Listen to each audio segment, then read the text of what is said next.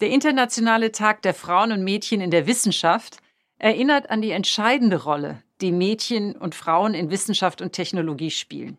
Nicht nur heute, sondern an jedem Tag im Jahr sollten wir die Leistungen von Wissenschaftlerinnen, ihre innovativen Ideen und Errungenschaften wahrnehmen. Unser Ziel ist Parität von Frauen und Männern bis zum Ende dieses Jahrzehnts. Das hat Bildungsministerin Bettina Stark-Watzinger am Freitag auf Twitter verkündet, hier in einem Zusammenschnitt. Sie spricht damit ein altbekanntes und wichtiges Problem an. In der wissenschaftlichen Forschung gibt es in Deutschland noch immer deutlich mehr Männer als Frauen, vor allem in den oberen Karrierestufen. Wir fragen uns deshalb heute, wo bleibt die Gleichstellung von Frauen in der Wissenschaft? Mein Name ist Lars Feyen. Moin zusammen. Zurück zum Thema.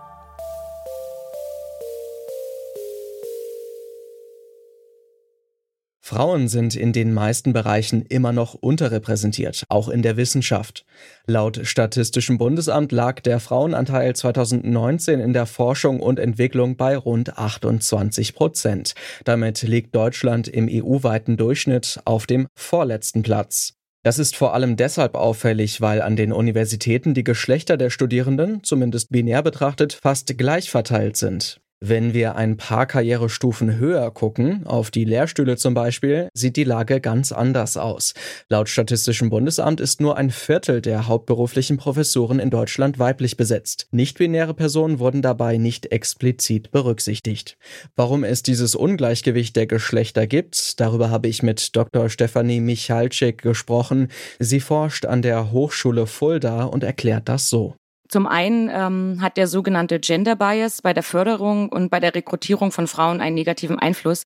Frauen wird demnach weniger zugetraut als Männern und das vor allem in den Fachbereichen, in denen sie sowieso unterrepräsentiert sind und starke männliche Stereotype die Fachkultur bestimmen.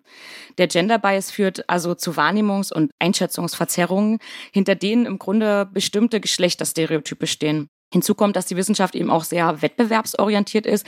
Schließlich sollen nur die besten Köpfe eine Professur oder eben die stark umkämpften Forschungsmittel erhalten. Und hier werden vermeintlich männliche Eigenschaften mit Erfolg gleichgesetzt. Also Eigenschaften wie zum Beispiel Durchsetzungsvermögen, Leistungsbereitschaft, Mobilität und zeitliche Flexibilität. Hinzu kommt halt, dass das Wissenschaftssystem an sich ja nur unsichere Karriere wie gebietet mit überwiegend befristeten Teilzeitverträgen. Und da braucht es eine gewisse Risikobereitschaft, um eben dabei zu bleiben. Und ohne genügend Zuspruch und Rückhalt ist dieser Weg natürlich nicht besonders attraktiv, aber genau an diesem Zuspruch und Rückhalt mangelt es Frauen. Einen weiteren Grund sieht Stefanie Michalschek darin, dass sich Wissenschaftlerinnen mit Kinderwunsch oft zur Entscheidung zwischen Kind und Karriere gezwungen sehen. Ein weiteres großes Problem bei der Chancengleichheit in der Wissenschaft ist, dass Frauen mehr unbezahlte Haus- und Sorgearbeit leisten und Männer weniger der sogenannten Care Work übernehmen als ihre Partnerin. Frauen mit Kindern zum Beispiel können sich weniger intensiv auf ihre Karriere konzentrieren, haben weniger Zeit, auch an Konferenzen teilzunehmen oder eben nützliche Netzwerke aufzubauen. Und die Rollenstereotype, die dafür verantwortlich sind, entspringen normativen Vorstellungen einer heterosexuellen Partnerschaft und der Idealvorstellung von Mutterschaft. Dennoch sind ja nicht alle Frauen oder Wissenschaftlerinnen automatisch Mütter. Und die Forschung zeigt, dass Single-Frauen ohne Kind auch benachteiligt sind. Das Problem, was also schon bei der Nachwuchsförderung oder bei der Rekrutierung existiert, ist, dass Frauen weniger leistungsfähig und flexibler gelten, was ganz eng mit der Vorstellung verbunden ist, dass sie potenzielle Mütter sind. Gerade in technischen Berufen sind Frauen besonders unterrepräsentiert. Das liegt laut Stefanie Michalschik an den klischeehaften Rollenbildern, mit denen Kinder sozialisiert werden. Mädchen werden oftmals kommunikative und soziale Eigenschaften zugesprochen, während Jungen zum Beispiel schon oft im Kindesalter werkzeugähnliche Spielsachen bekommen. Dadurch steigen unter anderem in den Ingenieursbereich deutlich weniger Frauen ein als Männer, zumindest bei uns in Deutschland. In der Türkei zum Beispiel studieren deutlich mehr Frauen in technischen Berufen. Das liegt laut Stefanie Michalczyk daran, dass Frauen dort in der Vergangenheit nicht von diesen Bereichen ausgeschlossen wurden.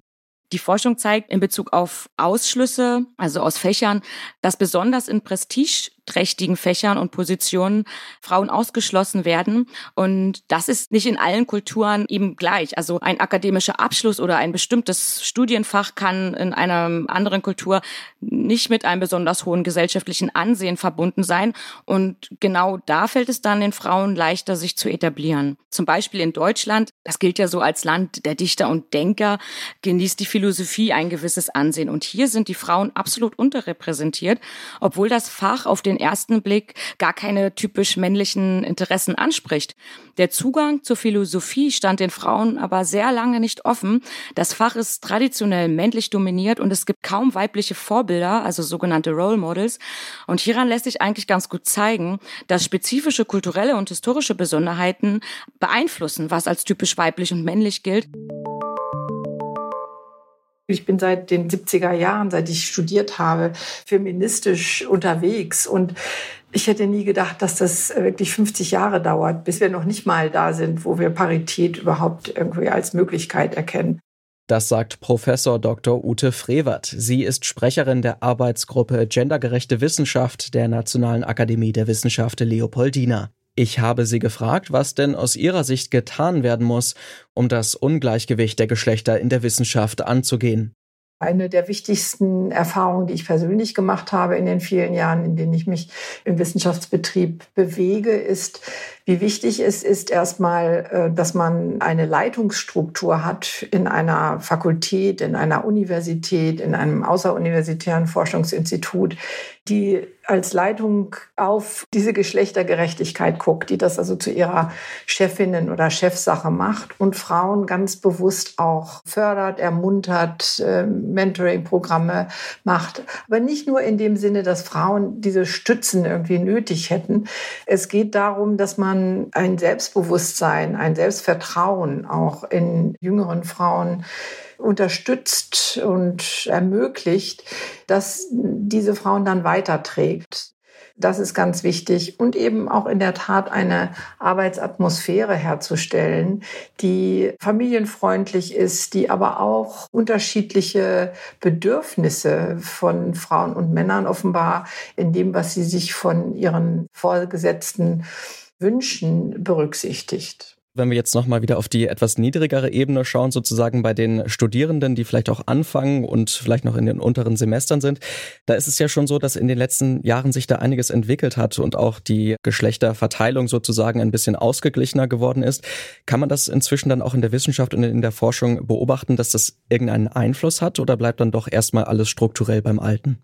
Es passiert schon viel, aber es passiert alles noch viel zu langsam. Und gerade für junge Studierende, also jetzt in dem Sinne dann weiblichen Geschlechts, die in Fächern studieren, in denen sie ganz wenig oder fast überhaupt keine Frauen unter den Lehrenden, unter den Forschenden, unter den Professoren entdecken, ist es unglaublich schwer, sich selber vorzustellen, dass man vielleicht mal selber in dieses Geschäft einsteigen könnte. Ich kann mich noch selber entsinnen, als ich in den 70er Jahren studiert habe, gab es ich kannte keine Professorin für Geschichte. Und sich dann vorzustellen, dass man selber mal eine werden könnte, ist fast unmöglich. Man braucht Vorbilder, man braucht Rollenmodelle, man braucht jemand, man sagt, Mensch, wenn die das kann, dann kann ich das auch. Noch immer sind Frauen in der Wissenschaft unterrepräsentiert. Gesellschaftliche, historische und soziale patriarchale Strukturen sind dafür die Gründe. Um diese aufzubrechen, braucht es Menschen in Entscheidungspositionen, die ein respektvolles und förderndes Arbeitsumfeld für Frauen und insbesondere für Mütter schaffen. Besonders wichtig sind dabei auch weibliche Vorbilder, gerade in gehobenen Positionen. Sie können den Weg für ihre Kolleginnen ebnen und so die stereotypen Geschlechterzuordnungen für bestimmte Wissenschaftsfelder aufbrechen. Soweit von uns für heute. Die Redaktion dieser Folge hatten Lea Schröder, Charlotte Thielmann und Anja Bolle. Produktion Benjamin Serdani. Chef vom Dienst war Kai Rehmen und ich bin Lars Feyen. Macht's gut und bis zum nächsten Mal. Zurück zum Thema vom Podcast Radio Detektor FM.